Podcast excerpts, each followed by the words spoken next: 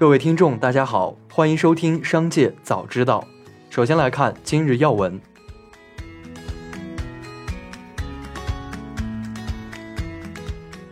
中国市场监管报二十日发文，如果请你去当律师，梳理一下逼停郑渊洁创作的六百七十三件商标，你会给出怎样的建议呢？童话大王、舒克、贝塔、皮皮鲁、鲁西西以及其他被抢注的作品名称、人物名称怎么维权？维权是哪一种权利呢？这些问题，商标局的裁定书、法院的判决书都说得很清楚了。这里面的法律问题本身非常清楚，正如某位网友评论所说：“到底有没有侵权，要去翻诉状，而不能偏听偏信，只看郑渊洁自己的讲述。”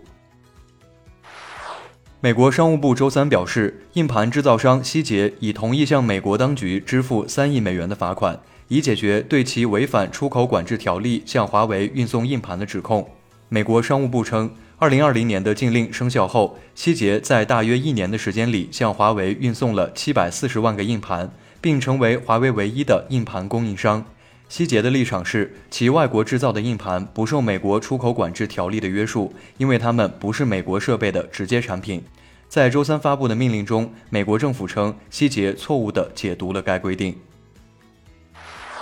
一起来关注企业动态。四月二十日，比亚迪非执行董事夏佐全在个人微信朋友圈发文表示，王传福同志依然保持艰苦奋斗的创业精神，领导比亚迪不断前进，在全球开疆拓土，令人钦佩。王总在去参加上海车展的地铁上，带参观牌的人是比亚迪的技术研究院院长。四月二十日下午，一名女主播与宝马 Mini 展台方发生激烈争执后，被强行带离现场。早先的直播画面显示，女主播与迷你展台保安沟通称被展台工作人员推了一下，要求该工作人员道歉。保安提到现在展商禁止直播后，保安打开黑伞，拉开黑布，叫来了展馆多名保安，将女主播强行带离现场。此前有爆料者称，宝马 Mini 展台工作人员拒绝给中国访客发放冰淇淋。Mini 中国四月二十日下午已就冰淇淋事件道歉，称会改善管理，加强内部培训。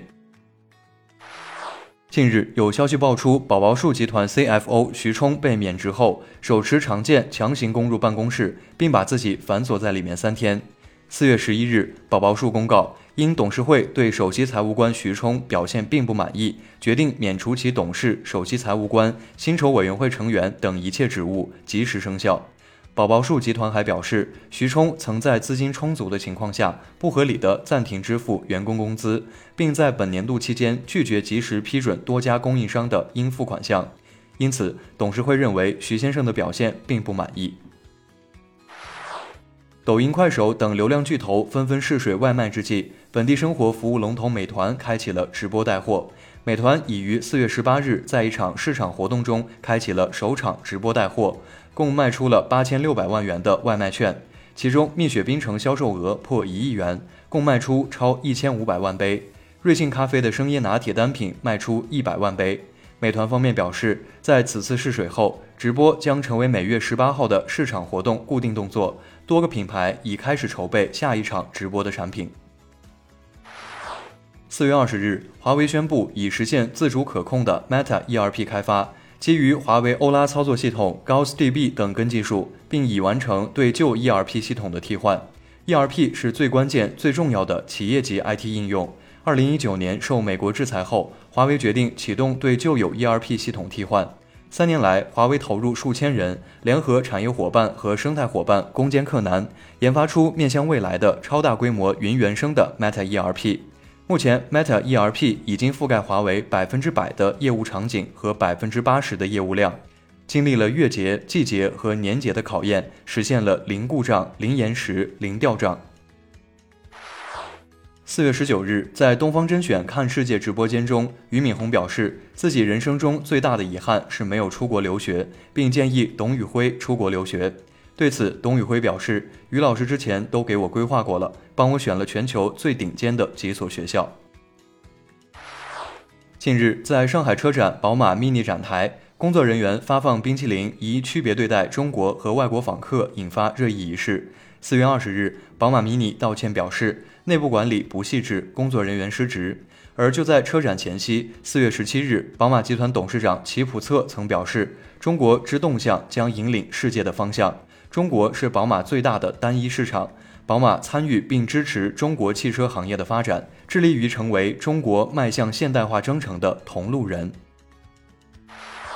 近日，上海网传一女生在证券公司面试时被要求与面试官一对一跳舞，引发热议。对此，招商证券官方客服回应称，暂时还未接到相关举报，如果接到会调查核实，后续会有相关部门回复。该客服称，面试时是不会要求跳舞。上海招商证券总部工作人员称，不负责面试，不清楚是否需要跳舞。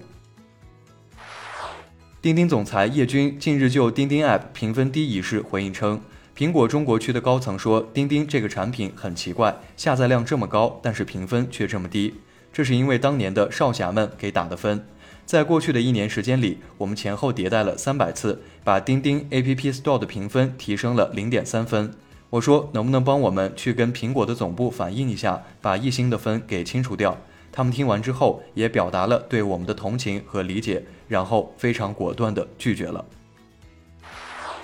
下面来关注产业发展动态。清华教授李道葵和企业家黄怒波在对谈中，针对延迟退休的问题表达了观点：我们更应该追求社会的灵活退休，把退休选择权交给劳动者。认为自己身体好，认为自己还能够工作，那就可以多干几年。四月二十日，特斯拉发布二零二三年第一季度财报，尽管全球降价让利润下降百分之二十四，但马斯克称对低利润很满意。特斯拉订单量超过产量。更高销量跟更大市场才是正确选择，最好还是按更低的价格大量发货。以上就是本次节目的全部内容，感谢您的收听，我们明天再会。